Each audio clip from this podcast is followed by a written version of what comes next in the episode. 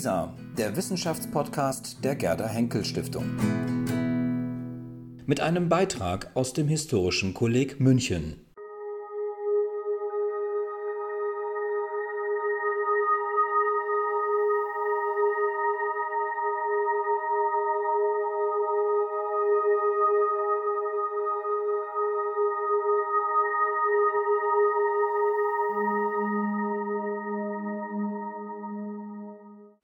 Vielen Dank für die freundliche Einführung. Vielen Dank, dass Sie trotz äh, des großen Sturms so zahlreich erschienen sind. Das freut mich wirklich sehr. Ja, vor vier Wochen ähm, hat uns an dieser Stelle Dorothea Weltecke ähm, in ihre Werkstatt mitgenommen und uns einen faszinierenden Einblick in ihre Arbeit zur Entstehung und Konstruktion von Differenz zwischen den drei abrahamitischen Religionen im Mittelalter gewährt. Und ähm, heute würde ich Sie gerne in die Frühneuzeitwerkstatt des Historischen Kollegs entführen. Und dabei werden wir uns dann mit gefährlichen Liebschaften beschäftigen. Und vor allen Dingen mit der Frage, ob und inwiefern Liebschaften in der französischen Aristokratie des 17. und 18. Jahrhunderts überhaupt gefährlich waren. Hierfür ist äh, der 1782, also ganz am Ende meines Untersuchungszeitraums erschienene Roman Les Liaisons Dangereuses, gefährliche Liebschaften, ein interessanter Ausgangspunkt. Die Liaisons Dangereuses stehen emblematisch für ein zentrales Topos der französischen Literatur der zweiten Hälfte des 18. Jahrhunderts, nämlich der Kritik an den allgemein, angeblich vollkommen korrumpierten Sitten der gesellschaftlichen Eliten. Das Bild vom dekadenten Adel hat unser kulturelles Gedächtnis in Bezug auf die höfische Gesellschaft maßgeblich geprägt und prägt es noch immer. Die Liaison dangereuse wurden mehrfach verfilmt, wobei äh, die beiden Adaptionen von Stephen Frears und Milos Forman aus den späten 1980er Jahren einen besonderen Bekanntheitsgrad erlangt haben. Darüber hinaus gehört der Roman heute in Frankreich zum Lektürekanon der Abschlussprüfungen für die Erreichung der Hochschulreife.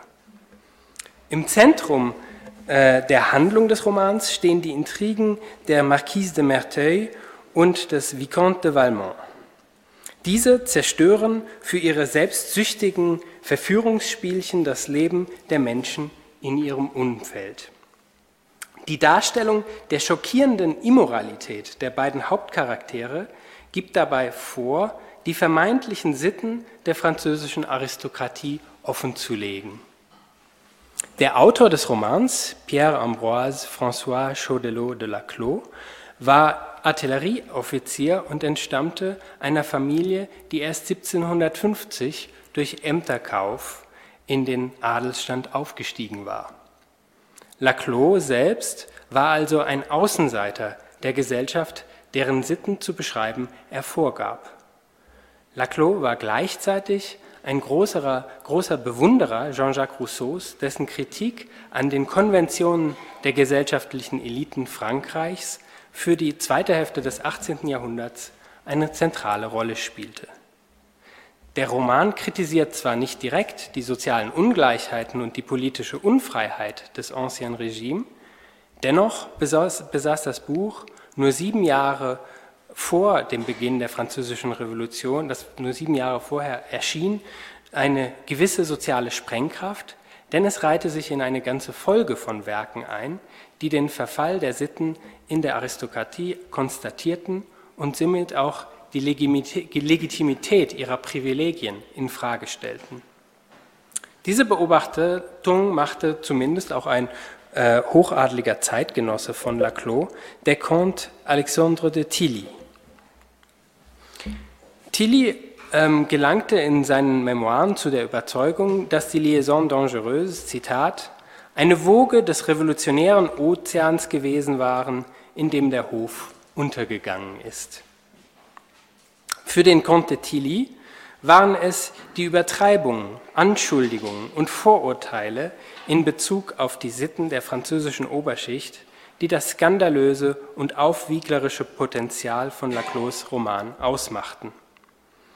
Diese führten dazu, dass Tilly das Buch als Teil einer geistigen Strömung wahrnahm, die mit ihrer Ablehnung der angeblichen Sitten der Aristokratie zum Ausbruch der französischen Revolution beigetragen hätte. Und in der Tat verstärkt sich in der zweiten Hälfte des 18. Jahrhunderts die Kritik an den sozialen Konventionen der Oberschicht. Diese Kritik hob oft auf die vermeintlich verdorbenen Sitten des höfischen Adels ab, womit neben Müßiggang und ökonomischer Verschwendung vor allem eine angeblich ausschweifende Sexualität in Form von außerehelichen Beziehungen gemeint war. Das Thema der außerehelichen Liebschaften und Mätressen ist bis heute ein zentrales Motiv fast aller populärkulturellen Produktionen, deren Handlungen sich im Kontext der Adelsgesellschaft des Ancien Regime verortet, seien es nun Romane, Theaterstücke, Serien oder Spielfilme. Dieses massive erinnerungskulturelle Framing macht es der sozialgeschichtlichen Forschung bisweilen schwer, das Thema der Kultur der Ehe und der außerehelichen Beziehungen in der höfischen Gesellschaft als legitimes Feld für die wissenschaftliche Forschung zu beanspruchen. Hinzu kommt eine schwierige Quellenlage, da die Thematik der außerehelichen Beziehungen bei den Zeitgenossen mit vielen Sprechverboten belegt war und gleichzeitig ein zentraler Topos von Klatsch und Gerüchten. Eine wissenschaftliche Arbeit, die sich mit dieser Materie auseinandersetzen will, muss sich vor allem auf Ego-Dokumente wie Tagebücher, Memoiren und Korrespondenzen stützen. Doch auch in diesen Quellen ist man damit konfrontiert, dass oft mehr angedeutet als explizit zum Ausdruck gebracht wird. Die alles andere als übersichtliche Quellenlage mag auch erklären, warum die Kultur der Ehe in der höfischen Gesellschaft in Bezug auf außereheliche Beziehungen ein erstaunlich wenig bearbeitetes Forschungsfeld ist, obwohl es meines Erachtens einen wichtigen Beitrag zum besseren Verständnis der politischen Kultur des Ancien Regimes leisten kann. Darüber hinaus gewährt uns das Thema einen Einblick in die Zusammenhänge von politischer Geschichte und Geschlechtergeschichte und es ist ein eindrückliches Beispiel für die Historizität der Institution der Ehe. Ferner ist das Thema, wie wir bereits gesehen haben, auch ein Beitrag zur Vorgeschichte der Französischen Revolution. Die Habilitationsschrift, mit der ich mich dank der Unterstützung der Gerda Henkel Stiftung in diesem Jahr am Historischen Kolleg beschäftigen darf, befasst sich also mit der Kultur der Ehe im französischen höfischen Adel des 17. und 18. Jahrhunderts unter äh, besonderer Berücksichtigung außerehelicher Beziehungen. Ich klammere dabei bewusst die Person des Monarchen und seiner Maîtresse en titre aus, da dieses Thema bereits eine ganze Reihe beachtenswerter Studien hervorgebracht hat. Im Zentrum meiner Arbeit steht die Frage, warum einige Frauen des französischen Hochadels nicht geheime außereheliche Beziehungen unterhalten konnten obwohl sie in einer streng männlich dominierten Gesellschaft lebten, in der die Familienehre und die dynastische Reproduktion zentrale handlungsleitende Werte darstellten.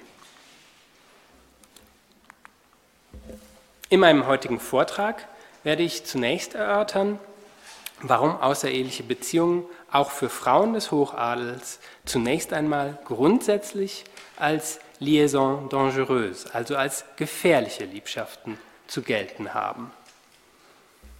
In einem zweiten Schritt, der den Hauptteil meines Vortrags dann ausmachen wird, werde ich darüber sprechen, welche gesellschaftlichen Konventionen als Schutzmechanismen für die Beteiligten an außerehelichen Beziehungen dienen konnten und inwiefern diese Beziehungen für die dynastischen Zielsetzungen hochadeliger Familien auch zuträglich sein konnten. Und zum Schluss werde ich dann meine Hypothesen über den Zusammenhang von politischer Kultur und Kultur der Ehe in der höfischen Gesellschaft zusammenfassen.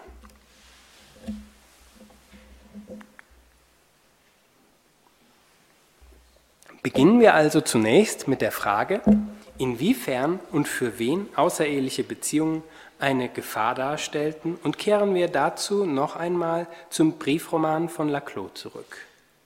An einer Schlüsselstelle des Buches behauptet die Marquise de Merteuil gegenüber dem Vicomte de Valmont, dass ihr Intrigenspiel dem Seinen bei weitem überlegen sei, da er als Mann bei Verführungen überhaupt keine Gefahren zu fürchten habe. Ich zitiere. Was haben Sie denn schon getan, was ich nicht tausendmal übertroffen hätte? Sie haben viele Frauen verführt, ja sogar entehrt. Aber welche Schwierigkeiten mussten Sie dabei meistern? Welche Hindernisse überwinden? Glauben Sie mir, Vicomte, man erwirbt selten die Fähigkeiten, auf die man nicht angewiesen ist. Da Sie ohne Risiko kämpfen, handeln Sie ohne jede Vorsichtsmaßnahme. Für euch Männer ist die Niederlage nur ein Erfolg weniger. In einem so ungleichen Spiel ist es unser Glück, nicht zu verlieren, und euer Pech ist es, nicht zu gewinnen. Der Autor Laclos lässt an dieser Stelle die Marquise de Merteuil einen zentralen geschlechtsbezogenen Sachverhalt zeitgenössischer außerehelicher Beziehungen ansprechen, nämlich den entgegengesetzten sozialen Effekt, den außereheliche Beziehungen für Männer und Frauen hatten. Im Fall der Männer konnten außereheliche Beziehungen dazu dienen, den eigenen sozialen Status zu steigern.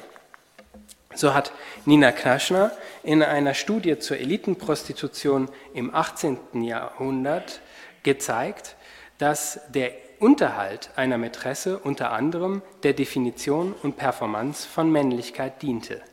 Agnes Walk argumentiert, dass für die männlichen Eliten außereheliche Beziehungen in erster Linie ein Aspekt der Ehrökonomie waren und eine Gelegenheit zum Wettbewerb mit gleichrangigen Männern. Catherine Crawford schließlich zeigte eindrucksvoll, welchen Wert die französischen Könige des 16. Jahrhunderts der Repräsentation ihrer Manneskraft beimaßen und dass hierbei außereheliche Beziehungen eine entscheidende Rolle spielten. Der Ehebruch durch den Mann war also im frühmodernen Frankreich in der Praxis weitgehend toleriert. Auch mussten Männer nicht mit rechtlichen Konsequenzen für ihren Ehebruch rechnen, da ihre Ehefrauen nicht berechtigt waren, Anklage gegen sie zu erheben. Umgekehrt sah es beim Ehebruch durch die Frau aus. Abgesehen von der Gefahr, schwanger zu werden, galt eine Frau, der außereheliche Beziehungen nachgesagt wurden, grundsätzlich als entehrt, denn weibliche Ehre definierte sich über die strikte sexuelle Enthaltsamkeit vor, nach und außerhalb der Ehe. Dieses geschlechtsspezifische Verständnis von Ehre befindet sich selbst in sprachlichen Definitionen wieder. So heißt es in der ersten Ausgabe des Standardwörterbuchs der Académie Française aus dem Jahr 1694. En parlant des femmes, honneur signifie pudicité et chasteté. In Bezug auf Frauen bedeutet Ehre Schamhaftigkeit und Keuschheit. Der Ehebruch durch die Frau konnte schwer bestraft werden, unter bestimmten Umständen und in einigen Regionen Frankreichs sogar mit dem Tod. Die weitaus üblichere Strafe war jedoch, dass der Ehemann eine sogenannte Lettre de Cachet erwirkte, eine königliche Order, mittels derer die untreue Ehefrau für den Rest ihres Lebens in ein Kloster gesperrt werden konnte. Soziale Ausgrenzung und lebenslange Freiheitsberaubung waren also die Konsequenzen die Frauen befürchten mussten, wenn sie eine außereheliche Beziehung eingingen. Darüber hinaus waren die Männer ähm, des äh, französischen Adels bis zum 17. Jahrhundert dafür anfällig, die Untreue ihrer Ehefrau mit Ehrenmorden zu rächen. Allerdings gehen einzelne, äh, einige Sozialhistoriker wie Roger Duchesne, Michel Nassier und Agnès Walk davon aus, dass es im Verlauf der ersten Hälfte des 17. Jahrhunderts zu einem starken Rückgang von Akten persönlicher Rache im französischen Adel kam. Als Gründe hierfür werden unter anderem die Durchsetzung des staatlichen Gewaltmonopols angeführt sowohl, sowie die verstärkte Nutzung der Lettre de Cachet. Ehebruch war jedoch nicht nur ein weltliches Verbrechen, das schwer bestraft werden konnte, schlimmer noch, es war auch der Bruch eines religiösen Sakraments, eine Sünde vor Gott und damit eine Gefahr für das Seelenheil, die Frauen und Männer gleichermaßen bedrohte. Selbst der französische König wurde von der Kommunion ausgeschlossen, wenn er Ehebruch begangen hatte. Als im Zuge der Aufklärung im 18. Jahrhundert orthodoxe religiöse Vorstellungen zunehmend unter Druck gerieten, hatte dies interessanterweise keine Auswirkungen auf die negative Bewertung des Ehebruchs. Als Beleg hierfür man, könnte man den betreffenden Artikel der Enzyklopädie zitieren, die ja als eine der großen Errungenschaften der Aus Aufklärung gelten kann. Dort heißt es, wir beurteilen mit Vernunft und entsprechend dem Empfinden aller Nationen, dass der Ehebruch nach dem Mord das strafwürdigste aller Verbrechen ist, denn er ist von allen Diebstählen der grausamste und eine Ehrkränkung, die Morde und die bedauernswertesten Exzesse hervorrufen kann. An diesem Zitat erkennt man deutlich die männliche Sichtweise. Die Ehefrau wird hier implizit zum Eigentum des Ehemanns erklärt und der Ehebruch somit zum Diebstahl. Insgesamt lässt sich also feststellen, dass auch im Jahrhundert der Aufklärung die diskursiven Rahmenbedingungen in der französischen Gesellschaft es nicht zuließen, sich positiv oder auch nur neutral über den Ehebruch zu äußern.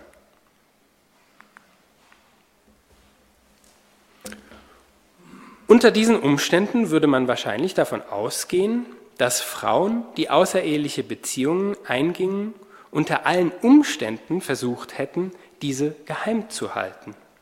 Für uns Historiker wären dann die einzigen Quellen, die uns über das Dunkelfeld solcher außerehelicher Verhältnisse aufklären könnten, Gerichtsakten und die Berichte von Skandalen, bei denen die Geheimhaltung misslungen ist so ungefähr sieht die Quellenlage auch beispielsweise in den deutschsprachigen Ländern oder in England aus. Im Frankreich meines Untersuchungszeitraums jedoch, zwischen der Mitte des 17. Jahrhunderts und dem Ende des 18. Jahrhunderts, existiert neben dem Dunkelfeld auch ein Hellfeld, in dem Frauen der gesellschaftlichen Eliten nicht geheime Beziehungen zu Männern derselben Schicht unterhalten konnten. Zwar wurde auch im Adel weiterhin ein Diskurs gepflegt, der dem weiblichen Ehebruch gegenüber dezidiert feindlich eingestellt war, dennoch wurde die Praxis außerehelicher Beziehungen oft toleriert. So stellte beispielsweise die Marquise de la Tour du Pin in ihren äh, nach der Französischen Revolution erschienenen und auf das Ancien Regime zurückblickenden Memoiren fest, die Frauen der Oberschicht zeichneten sich durch die Kühnheit aus, mit der sie ihre Liebschaften zur Schau stellten. Diese Affären waren schon bald nach ihrer Entstehung bekannt und wenn sie andauerten, erwarben sie sich eine gewisse Art der Anerkennung.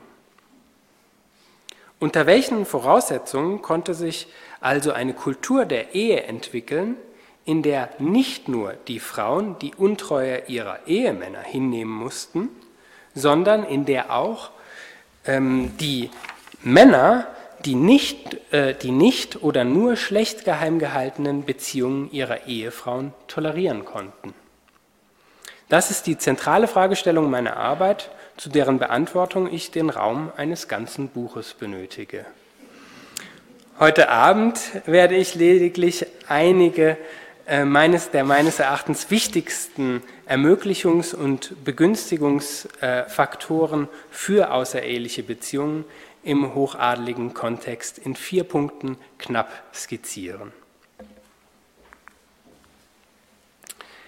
Dass außereheliche Affären im französischen Hochadel häufig vorkamen, erklärten Zeitgenossen wie Historiker damit, dass die Ehen in dieser Gesellschaft in der Regel arrangiert waren und dabei dynastische Erwägungen eine weitaus wichtigere Rolle spielten als die persönlichen Neigungen der zu verheiratenden jungen Menschen.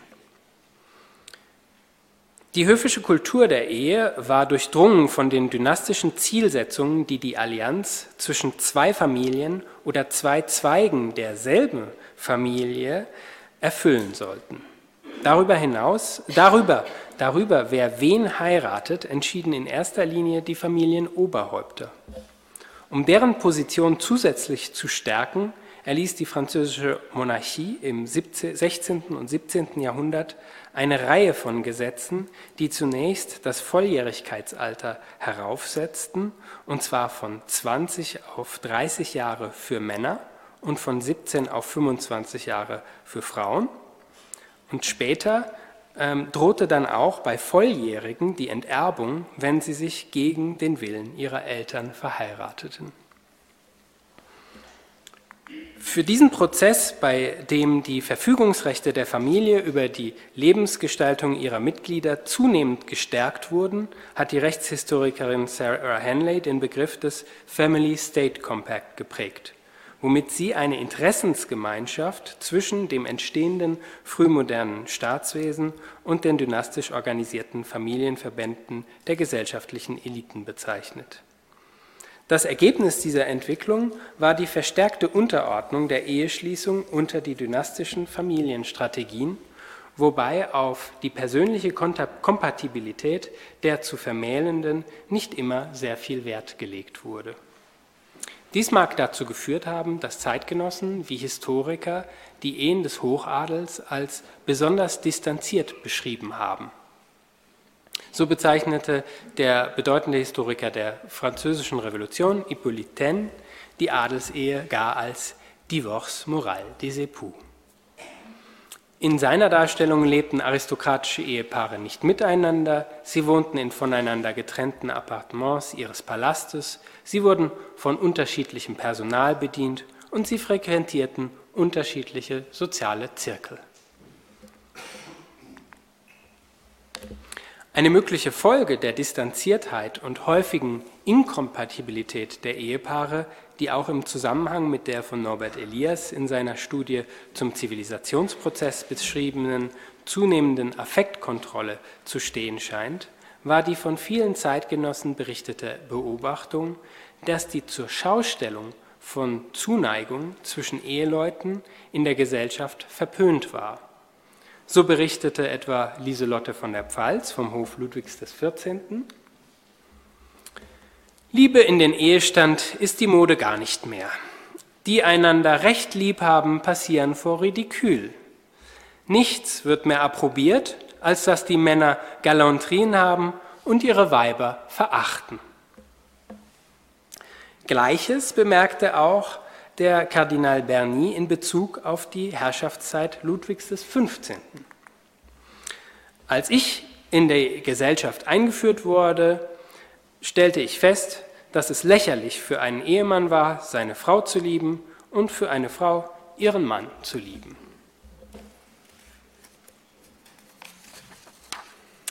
Neben der Distanziertheit der Ehepartner scheint sich im französischen Hochadel im Verlauf des 17. Jahrhunderts auch ein Wandel des männlichen Ehrverständnisses vollzogen zu haben, der dazu führte, dass die eifersüchtige Reaktion auf den Ehebruch der Frau als ein größeres Problem für die Ehre des Ehemannes angesehen wurde als der Ehebruch selbst. So berichtete beispielsweise der Comte Lomini de Brienne in der zweiten Hälfte des 17. Jahrhunderts über den folgenden Streit, den er mit seinem Cousin, dem Marquis de la Châtre, gehabt hatte.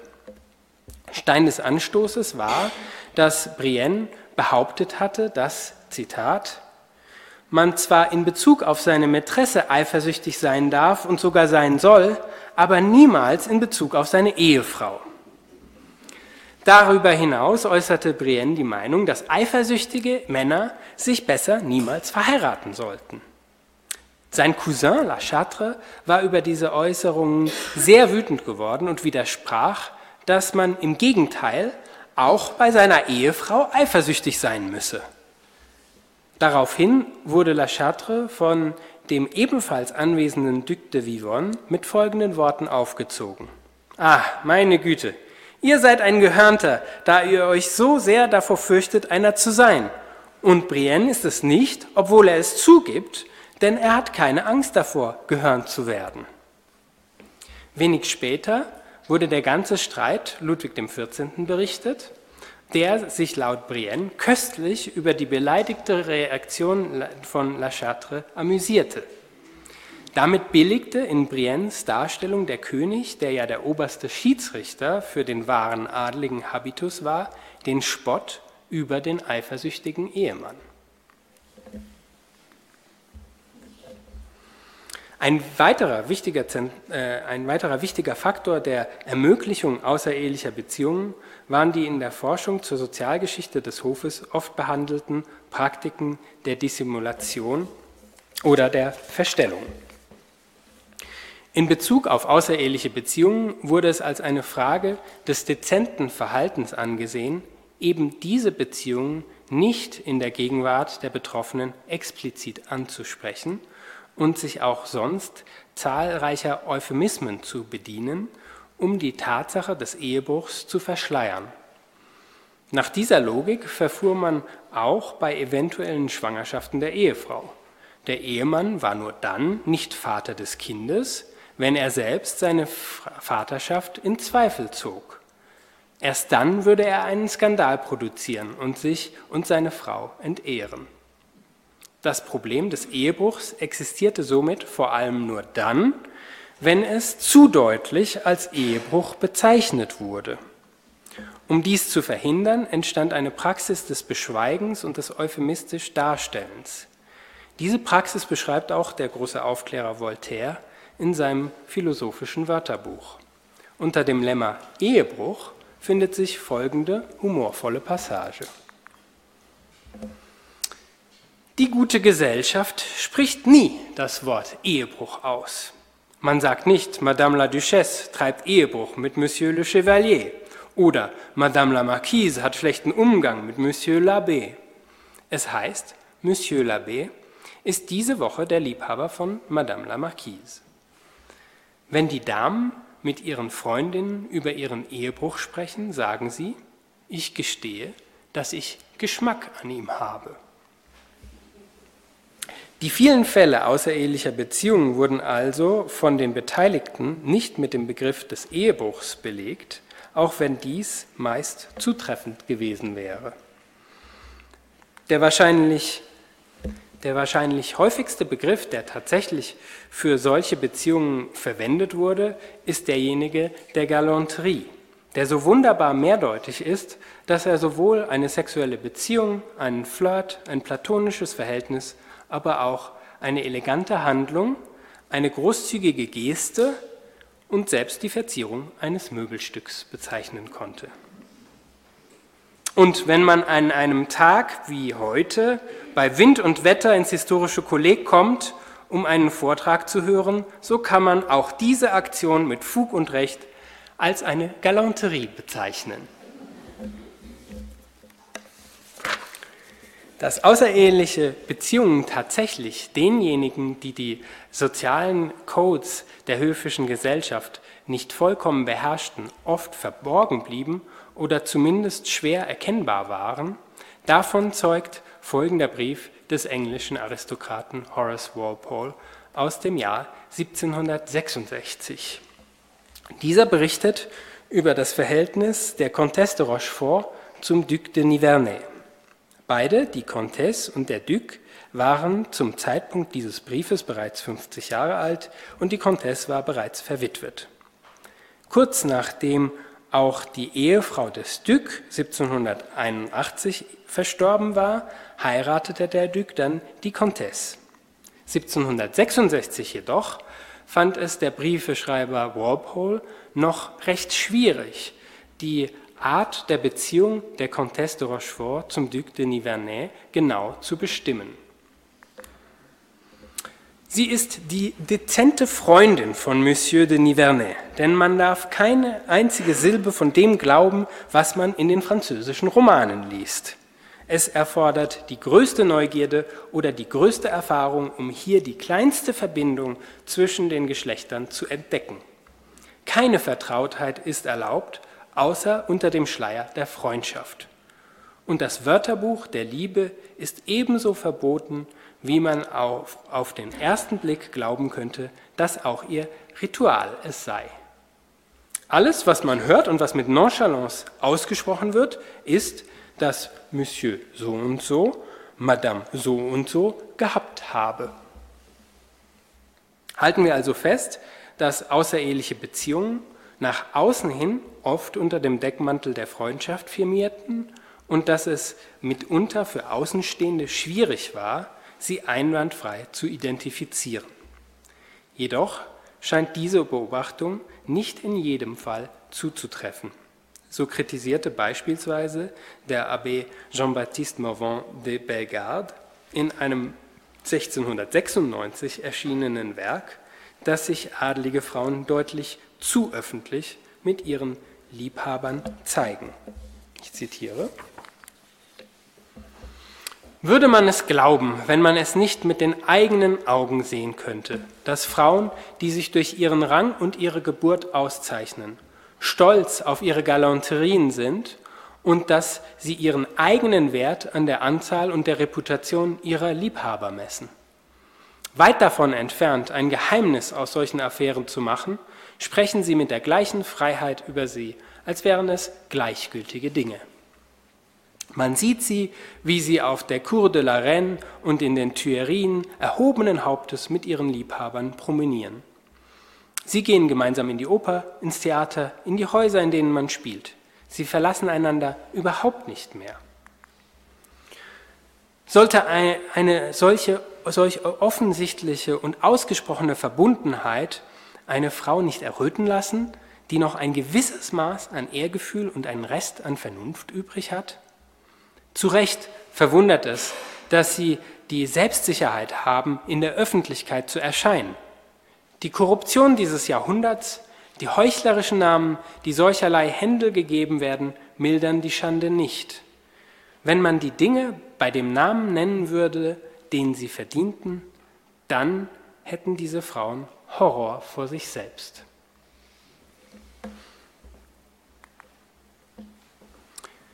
Wie wir also gesehen haben, wurden außereheliche Beziehungen in der französischen Aristokratie weder völlig geheim gehalten, noch in jedem Fall der Öffentlichkeit preisgegeben, sondern es entfaltete sich meist ein situationsabhängiges Spiel, welches zwischen den beiden Polen oszillierte. Deshalb stellt sich die Frage, ob unter gewissen Umständen die den Beteiligten Vorteile aus der verminderten Geheimhaltung außerehelicher Beziehungen entstehen konnten. Was die Männer angeht, so haben wir bereits gesehen, dass außereheliche Affären Teil der aristokratischen Statusökonomie waren und der Manifestation von Männlichkeit dienten. Für die beteiligten Frauen und deren Familien sind die Begünstigungsfaktoren, die zu einem bewussten Verzicht auf Geheimhaltung führen können, zunächst weniger evident. Einen freiwilligen Verzicht auf Diskretion unterstelle ich, wenn beispielsweise in den Quellen die Rede davon ist, dass jemand als Mätresse oder als Liebhaber affiché oder déclaré sei, also bekannt gegeben oder deklariert. Ein anschauliches Beispiel dafür, wie eine solche Bekanntgabe in der gesellschaftlichen Praxis aussehen konnte, berichtet der Duc de Lausanne in seinen Memoiren. Lausanne beschreibt, wie seine neue Mätresse, die Vicomtesse de Combis, bei einer Abendveranstaltung der anwesenden Gesellschaft deutlich machte, dass er nun ihr offizieller Liebhaber sei. Madame de Combis rief sie mich zwanzigmal zu sich, flüsterte mit mir und vernachlässigte nichts, auf das alle davon überzeugt waren, dass ich die Ehre hatte, zu ihr zu gehören. Dieses Zitat des Duc de Lausanne impliziert bereits, dass, dass das Bekanntmachen einer Beziehung ein Aspekt der Statusökonomie der Beteiligten war. Der persönliche Status definiert sich dabei unter anderem darüber, mit wem man in der Lage ist, eine Beziehung einzugehen. In diesem Fall ist es notwendig, dass es ein Publikum gibt, welches die Beziehung zur Kenntnis nimmt. Voltaire behauptet sogar darüber hinausgehend in seinem Artikel über den Ehebruch, dass es in der guten Gesellschaft einen gewissen Gruppendruck gäbe, außereheliche Beziehungen einzugehen. Eine junge Dame lebt, speist, spaziert und besucht das Theater ausschließlich mit Frauen, die alle ihre geregelten Liebschaften haben. Falls die Dame nicht wie äh, die anderen einen Liebhaber hat, dann wird sie als unvollständig bezeichnet. Sie schämt sich dafür und wagt es nicht, in der Gesellschaft in Erscheinung zu treten.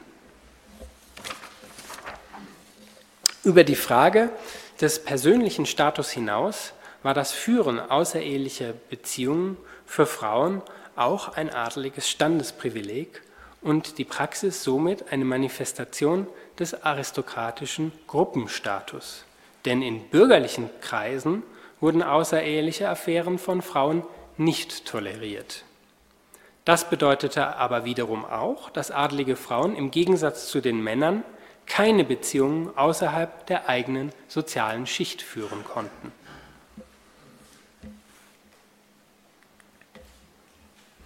Jenseits der reinen Statusökonomie lassen sich weitere potenzielle Begünstigungsfaktoren für die Nichtgeheimhaltung außerehelicher Beziehungen nur identifizieren, wenn man die mikropolitische Rolle der Ehefrauen in der höfischen Gesellschaft betrachtet. Und hierzu möchte ich noch ein wenig ausholen. Unter Mikropolitik verstehe ich in Anlehnung an eine Definition von Wolfgang Reinhardt die Schaffung Aufrechterhaltung und den mehr oder weniger planmäßigen Einsatz eines Netzes informeller persönlicher Beziehungen zum Zweck des Erwerbs und der Sicherung von wirtschaftlichen, sozialen und politischen Ressourcen. Mikropolitiken oder besser mikropolitische Praktiken machen damit einen wichtigen Teil dessen aus, was Michel Foucault als die Mikrophysik der Macht bezeichnet hat.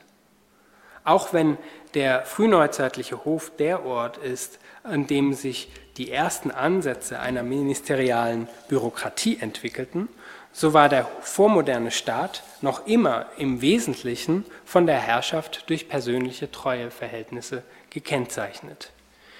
Der Hof bildete die wichtigste Schnittstelle zwischen dem Monarchen und seinen Untertanen. Hier gewährte der Herrscher Machtchancen in Form von Ämtern, Privilegien und Gratifikationen.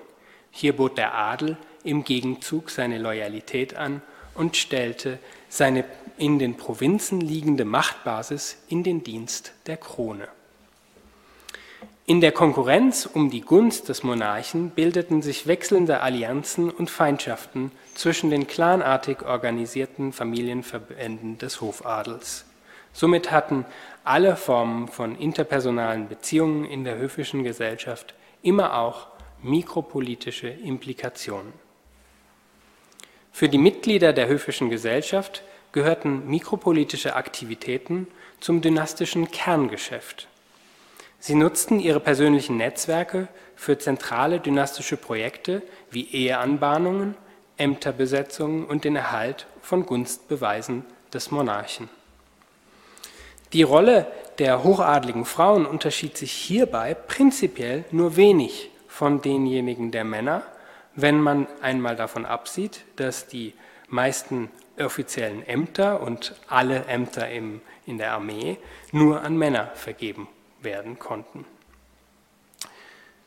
Jedenfalls konnten auch Frauen in dieser Gesellschaft durch ihre Beziehungsnetzwerke machtvolle Positionen einnehmen und die zum Wohl der eigenen Familie und ihrer Verbündeten einsetzen. Hatten solche einflussreichen Frauen außereheliche Beziehungen, so wäre es für ihre Ehemänner und Verwandten mit deutlich mehr Nachteilen als Vorteilen verbunden gewesen, sie dafür zu bestrafen.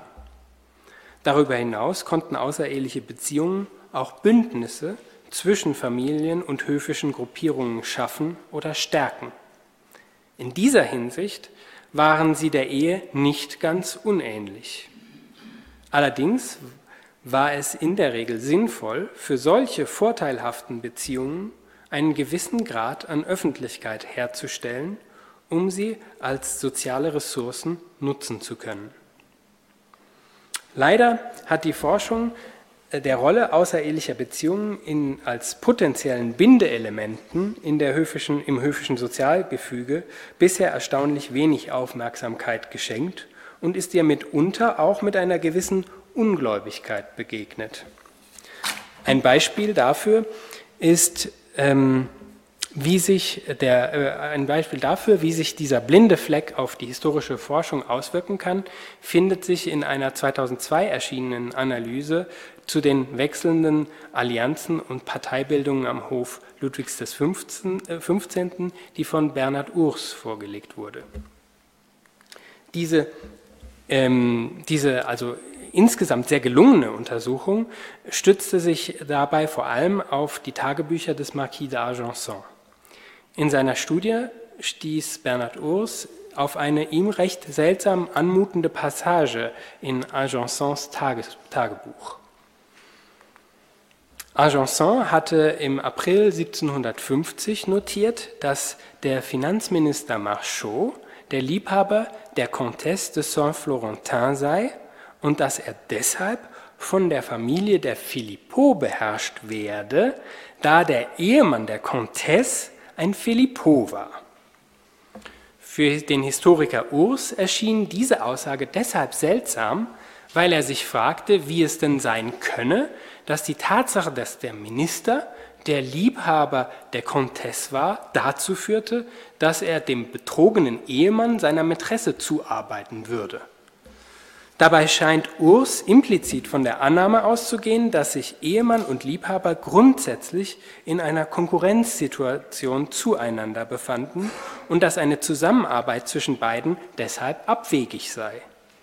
In der höfischen Gesellschaft ist diese Rivalität allerdings so oft nicht der Fall, auch weil, Ehe, weil der Ehemann häufig außereheliche Beziehungen seinerseits pflegt. Ähm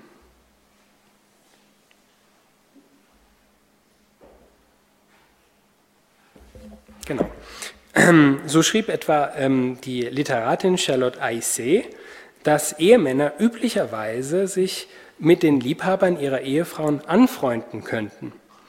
Sie berichtete mit den folgenden Worten über das Verhältnis zwischen dem Prince de Carignan und dem Fermier Général La Poupillinière, die beide eine gemeinsame Mätresse hatten. Monsieur de Carignan hat sich mit Monsieur La Popelinière angefreundet, so wie es die Ehemänner mit den Liebhabern ihrer Ehefrauen zu tun pflegen. Ein historisch bedeutsameres Beispiel dafür, dass Ehemänner und Liebhaber zu Verbündeten werden konnten, bietet die Frühzeit des Adelsaufstands der Fronde. 1648 verbündeten sich der Duc de Longueville mit dem Liebhaber seiner Ehefrau La Rochefoucauld und mit dem jüngeren Bruder seiner Frau, dem Prince de Conti, gegen die französische Krone. Im Zentrum dieses Bündnisses stand also die Duchesse de Longueville, die das Bindeglied zwischen Ehemann, Liebhaber und Bruder darstellte und die die Allianz auch mit ausgehandelt hatte. Die außerehelichen Beziehungen von Ehefrauen der höfischen Gesellschaft konnten also durchaus opportun sein für die wirtschaftlichen, sozialen und politischen Ambitionen eines Adelshauses. So berichtete der Duc de Saint-Simon in seinen Memoiren über den Fall des Prince de Rouen-Guémené, der die Affären seiner Frau Anne de Rouen tolerierte, da diese der Familie viele politische Vorteile einbrächten. Saint-Simon meinte hierzu, dies sei, Zitat, eine nützliche Lektion für die Grandeur eines Hauses, wenn es über schöne Frauen verfügt, die ihren Charme zu nutzen verstehen. Und damit komme ich zum Schluss. Kehren wir also zu der Ausgangsfrage zurück, ob außereheliche Beziehungen für Frauen des französischen Hochadels im 17. und 18. Jahrhundert Liaison dangerös waren? Die Antwort lautet ja und nein. Es waren gefährliche Liebschaften, weil der gesellschaftliche Diskurs gegenüber jeder Form von sexueller Betätigung von Frauen außerhalb der Ehe dezidiert feindlich eingestellt war. Ehebruch war eine schwere Sünde und damit eine Gefahr für das ewige Leben. Und im Diesseits konnte der Ehemann eine untreue Frau jederzeit mit der lebenslangen Verbannung in ein Kloster bestrafen. Jedoch ermöglichte die spezifische Kultur der Ehe in der französischen höfischen Gesellschaft viele der potenziellen Gefahren außerehelicher Beziehungen abzumildern. Von adligen Ehemännern wurde erwartet, dass sie ihre Affekte unter Kontrolle hielten, eheliche Eifersucht wurde zunehmend als lächerliches und bourgeoises Verhalten kritisiert und gleichzeitig wurde die Ehre des Ehemannes wie der Ehefrau dadurch geschont, dass außereheliche Verhältnisse selten völlig unverschleiert zur Schau gestellt und auch nicht explizit als Ehebruch bezeichnet wurden. Schließlich waren die Ehefrauen der höfischen Gesellschaft auch zu einem gewissen Maße deshalb vor Bestrafung geschützt, weil die politische Kultur des Ancien Regime es ihnen ermöglichte, durch den Aufbau und die Nutzung persönlicher Netzwerke wichtige Aufgaben in den dynastischen Projekten ihrer Familie zu übernehmen. Dies machte es für die Ehemänner und das adlige Haus attraktiver, beide Augen zuzudrücken, außereheliche Beziehungen äh, zu beschweigen und von, von der gemeinsamen mikropolitischen Arbeit zu profitieren, anstatt einen ehrenrührigen Konflikt zu suchen, bei dem es keine Gewinner geben konnte. Die Eheleute konnten durchaus ein persönlich absolut zerrüttetes Verhältnis zueinander haben, solange ihre strategische Kooperationsbeziehung in den Diensten der Familie und der gemeinsamen Nachkommen weiterhin funktionierte. Das heißt allerdings nicht, dass jede adlige Dame, die außerehelichen Beziehungen pflegte, deshalb notwendigerweise auch politisch besonders aktiv gewesen ist oder dass alle außerehelichen Beziehungen stets mit einer mikropolitischen Agenda verknüpft waren. Allerdings vertrete ich die Hypothese, dass die politische Kultur der höfischen Gesellschaft und ihre Kultur der Ehe sich maßgeblich gegenseitig beeinflusst haben. Das kann man an der Heiratspolitik adeliger Familien genauso erkennen wie an ihrem Umgang mit außerehelichen Beziehungen. Diese gegenseitige Bedingtheit von soziokulturellen Rahmenbedingungen und ehelicher Kultur war es letztlich auch, was mein ursprüngliches Forschungsinteresse an diesem Habilitationsprojekt ausmachte. Ganz am Anfang stand für mich die Frage nach der Historizität, also dem historischen Wandel einer so fundamentalen gesellschaftlichen Institution wie der Ehe, die wir leider zu oft unreflektiert als etwas Zeitloses Unveränderliches begreifen. Dabei war und ist die Kultur der Ehe erstaunlich vielfältig, wandelbar und damit auch gestaltbar. Und damit danke ich für Ihre Aufmerksamkeit.